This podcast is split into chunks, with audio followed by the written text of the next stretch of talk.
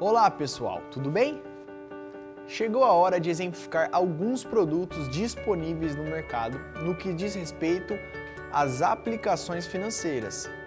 Com certeza vocês conhecem a famosa poupança, não é mesmo? E já deixaram ou ainda deixam capital parado nesse tipo de aplicação, certo? Vou te contar uma coisa então. Se você ainda está fazendo isso nos dias atuais, você está rasgando o teu tão suado dinheiro, sabia? Pois é, isso se deve a uma simples razão. Chama-se taxa Selic, taxa básica de juros da economia brasileira. Hoje está em 2% aproximadamente. E a poupança rende uma parcela dessa taxa, isto é, 70% da taxa Selic. 70% de 2% ao ano. Por a Selic ser uma ferramenta de controle da inflação, podemos considerá-las considerá parelhas, ou seja, caminham sempre em patamares muito próximos. E dessa forma conseguimos enxergar, no exemplo, aqui no chart, como seu dinheiro de forma sorrateira está sendo corrompido pela inflação, impactando diretamente o seu poder de compra. Resumindo, a casquinha da Inho que você compra hoje, você não comprará daqui a alguns meses ou anos. Spoiler: na poupança, seu dinheiro vai sempre subir. Muitas vezes as pessoas se confundem achando que sempre estão ganhando. Contudo, ao longo do tempo, sua capacidade de comprar um produto X hoje é inferior à de comprar esse produto no futuro.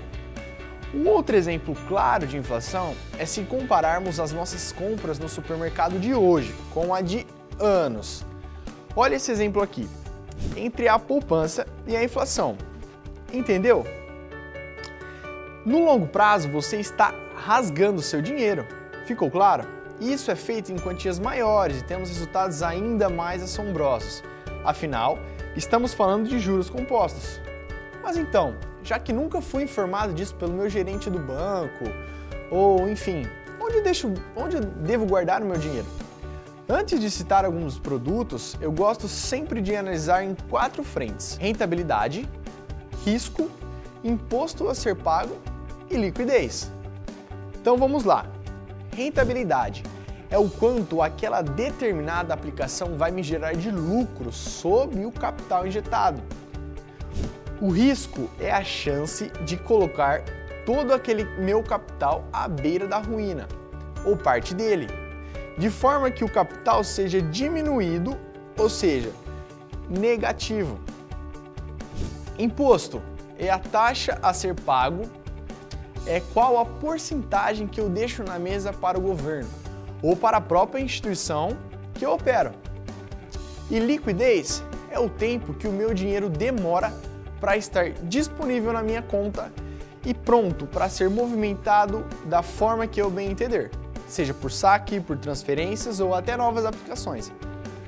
Bom, pessoal, partindo dessa premissa básica, vou deixar abaixo produtos que não necessariamente são os melhores investimentos, muitas vezes longe disso. Afinal, vou entrar nesse ponto mais à frente e nós devemos ir muito mais a fundo e entender o perfil de cada um. A ideia aqui também não é indicar nem recomendar nenhum tipo de investimento, como você bem viu nas prévias desse vídeo. É somente repassar informações as quais, na maioria das vezes, nunca fomos informados. Tá legal? Então vamos lá. O primeiro, conta corrente, 100% do CDI. Essa opção você tem em diversos bancos digitais, por exemplo, Nubank e C6 Bank. Partindo da nossa análise básica, o risco é garantido pelo FGC, que é o Fundo Garantidor de Crédito, em até 250 mil reais. Rentabilidade acima da poupança, ou seja, 100% do CDI que é o Certificado de Depósito Interbancário. Imposto a ser pago não é retido na retirada, ou seja, não contém. E liquidez imediata e diária. Certo? Então vamos lá, vamos lá. Produto número 2, renda fixa CDB, Certificado de Depósito Bancário. É uma opção que rende acima da poupança e disponibilizadas por todos os bancões, como por exemplo, Bradesco, Santander, Itaú, Banco do Brasil e na grande maioria dos bancos digitais. Assim como estão disponíveis nas corretoras. Fazendo uma análise macro, vamos lá. Risco, garantido pelo FGC, que é o Fundo Garantidor de Crédito em até 250 mil. Rentabilidade, obviamente acima da poupança. CDB ele pode ser pré ou pós-fixado. Imposto a ser pago, retido no ato da retirada sobre o lucro. Tabela regressiva, início em 22,5%. Liquidez. Existe liquidez diária e diversos é, vencimentos no curto, no médio e no longo prazo. Contudo, lembre-se, os melhores rendimentos em todo e qualquer âmbito são feitos no longo prazo. É isso, pessoal. Longo prazo são alguns anos e não meses. Fazendo uma breve analogia, ao montar uma franquia da Inho Sorvetes, existe o seu ROI, ou, pay, ou payback. Aqui, jogaremos um payback de 18 a 24 meses, como você bem viu na sua apresentação. Na verdade, isso é um termo que usamos para calcular quanto tempo a operação se paga de fato. É um divisor de águas para começarmos a ter o lucro real da operação. Isto é, todo aquele investimento da operação foi recuperado e agora ela gera lucro após se pagar totalmente.